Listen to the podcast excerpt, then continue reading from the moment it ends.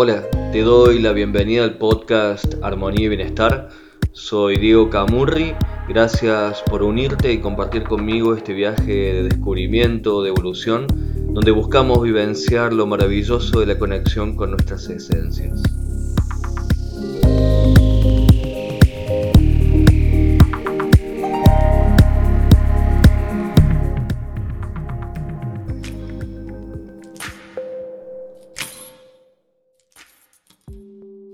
Hola, espero que estés muy bien.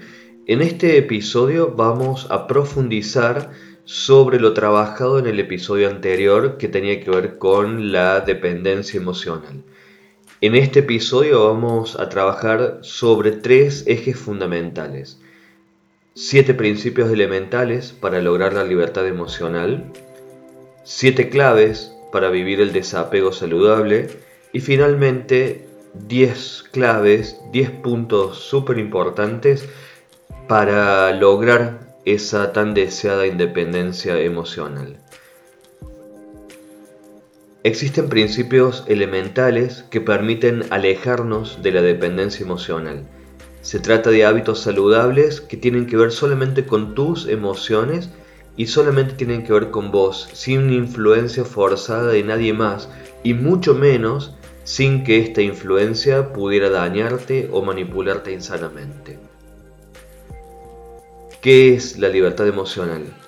Como toda libertad, la libertad emocional es la posibilidad de elegir, decidir y asumir las emociones que uno mismo quiere experimentar sin la influencia particularmente negativa de otros.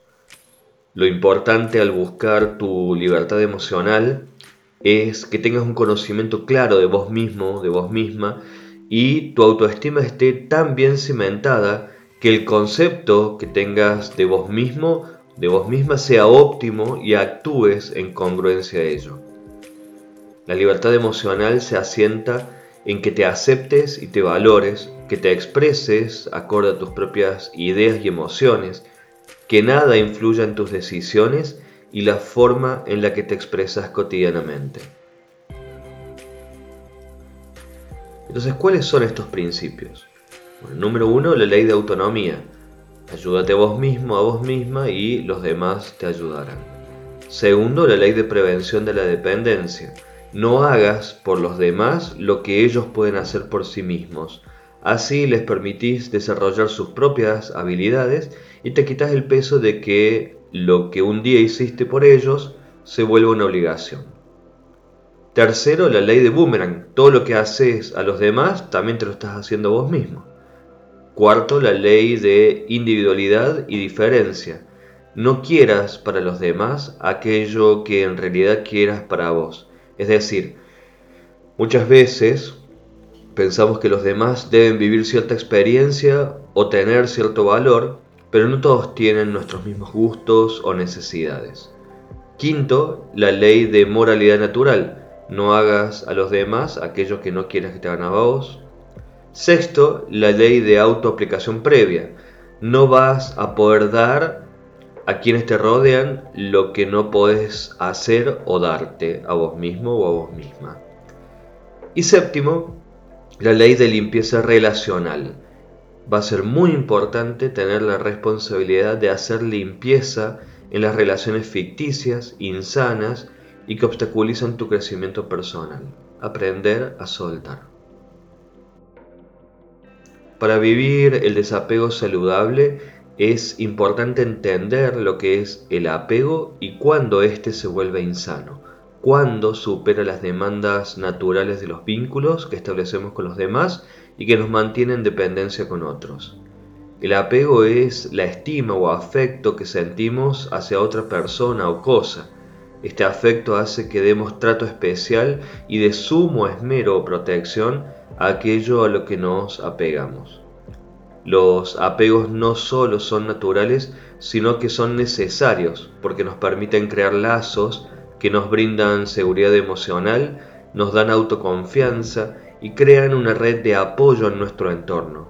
Su función es que seamos adultos autónomos e independientes. Sin embargo, la exageración en el afecto y esmero empeñado en un apego, al grado de que nos haga perder la libertad y el rumbo de nuestra vida, nos conducirá a un apego insano.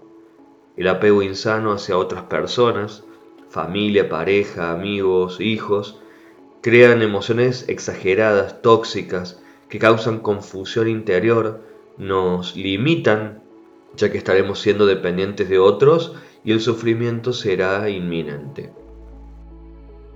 La compulsión, la obsesión y la necesidad excesiva, así como aferrarnos demasiado a alguien, son evidencias de un apego insano del que es sumamente importante ser conscientes para poder liberarnos, ya que éste puede arrebatarnos el bienestar emocional. El resultado de un apego insano es decepcionante, nos frustra el no cumplir nuestras expectativas y generan fatiga, conflicto, ansiedad incluso depresión. Es por ello que es fundamental trabajar con el desapego saludable contrarrestando los riesgos emocionales que la dependencia significa. Entonces, ¿cuáles son esas claves para vivir el desapego saludable? El desapego significa dejar de necesitar, de depender, de vivir con miedo a perder aquello a lo que nos hemos aferrado es hacernos conscientes de que todo termina, todo acaba, que nada dura para siempre. Por lo tanto, si yo me aferro a algo y lo pierdo, voy a sufrir. Así que es mucho mejor practicar el desapego. Practicar el desapego, no obstante, no significa romper vínculos con todo aquello que es importante para nosotros.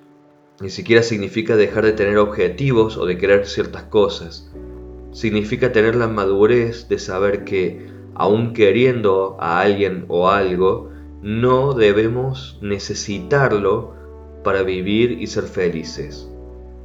Es nuestra capacidad de amar, apreciar e involucrarnos en las cosas desde un punto de vista equilibrado, liberándonos a su vez de los excesos que nos frenan y cortan la libertad.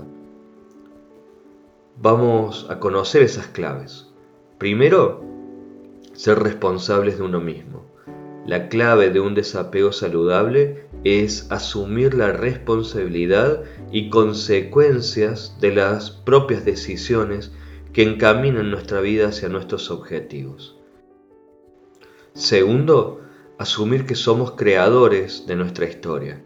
El desapego nos permite tomar decisiones por nosotros mismos, si asumimos que nadie más que nosotros podemos decidir sobre el rumbo de nuestra vida, seremos libres y dejaremos de temer a las opiniones ajenas, abandonaremos la necesidad de ser validados por otros y dejaremos de esperar la aprobación de los demás para seguir el rumbo de nuestra vida.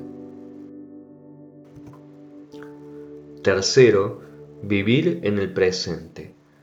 Cuando somos capaces de ver la vida como un proceso cíclico, en el que todo tiene un principio y también un fin, que nada permanece. Dejar que el pasado prosiga al presente y soltar esa carga de estar siempre volviendo al pasado con nostalgia que altera nuestro presente. No olvidemos lo importante que es vivir en el aquí y en el ahora. Cuarto, sanar las heridas y perdonar. Al dejar en paz el pasado, el desapego nos da la oportunidad de sanar heridas, favorece la aceptación, nos deja asumir la realidad. Esto posibilita el perdón a otros y a nosotros mismos. Quinto, enfocarse en las soluciones en lugar de en los problemas. Más que la queja, es importante tener un plan de acción frente a los problemas, actuar con proactividad y no ser sumisos a lo que ocurre. Sexto, distanciarnos de opiniones ajenas. Al trabajar en el desapego es sumamente trascendente saber diferenciar lo que es la opinión de los demás y nuestros verdaderos deseos y necesidades. Podemos ser solidarios con otros, servir de apoyo, pero no vivir la vida como otros lo desean. Séptimo, abrazar la incertidumbre. Si podemos hacer algo para crear claridad, vamos para adelante. Si no, vayamos con la corriente y adoptemos la actitud de que tenemos lo que se necesita para hacer frente a lo que nos depara el futuro. Es muy importante trabajar el desapego de forma saludable sin volvernos fríos, faltos de empatía, distantes, emocionalmente hablando. El desapego es aprender a amar, apreciar lo que tenemos y a involucrarnos en las relaciones de una manera más sana y equilibrada. Y finalmente vamos a trabajar sobre 10 claves de cómo lograr independencia emocional. Seguir estas 10 claves de cómo lograr la independencia emocional no siempre es fácil si se ha vivido bajo la subordinación de otra u otras personas por un largo tiempo. Sin embargo, enfrentarnos a ello y asumir nuestra realidad trabajando poco a poco en la libertad va a ser el camino para alcanzar la salud y el bienestar que buscamos. La dependencia emocional hace que nuestra vida sea definida por otra persona, que mucho de lo que sentimos gira en torno de alguien más, sea un familiar, un amigo, la pareja. Una sujeción de este tipo nos hace vulnerables a vivir a través de la voluntad de alguien más. Ser dependiente emocional nos hace sentir miedo al cambio, disminuye nuestra estima y evidencia nuestra excesiva necesidad de afecto, lo que nos lleva a idealizar a las otras personas. En estos casos, solo a través del otro somos capaces de vernos a nosotros mismos como aceptables. Bajo esta condición, la felicidad, el gozo y la plenitud están a expensas de otros que nos validen y nos den permiso de disfrutar la vida, generando un gran nivel de inseguridad y ansiedad. Se puede incluso llegar hasta un estado de adicción hacia la otra persona, lo que poco a poco va mermando en la calidad de vida y la salud psicológica de quien sufre esa dependencia. Y aunque nos demos cuenta de que vivir bajo los términos de otro no es lo ideal, es difícil salir de una relación de dependencia porque prevalece el miedo a perder la aparente seguridad que nos da, así como la incertidumbre frente al cambio y frecuentemente la dificultad de hacernos cargo de nuestra propia vida. Vivir la independencia emocional es poder disfrutar de nosotros mismos, de nuestras posibilidades para construir una vida plena e incluso de nuestra propia soledad. Ser independiente es estar bien con uno mismo y poder crecer personalmente desde la experiencia propia.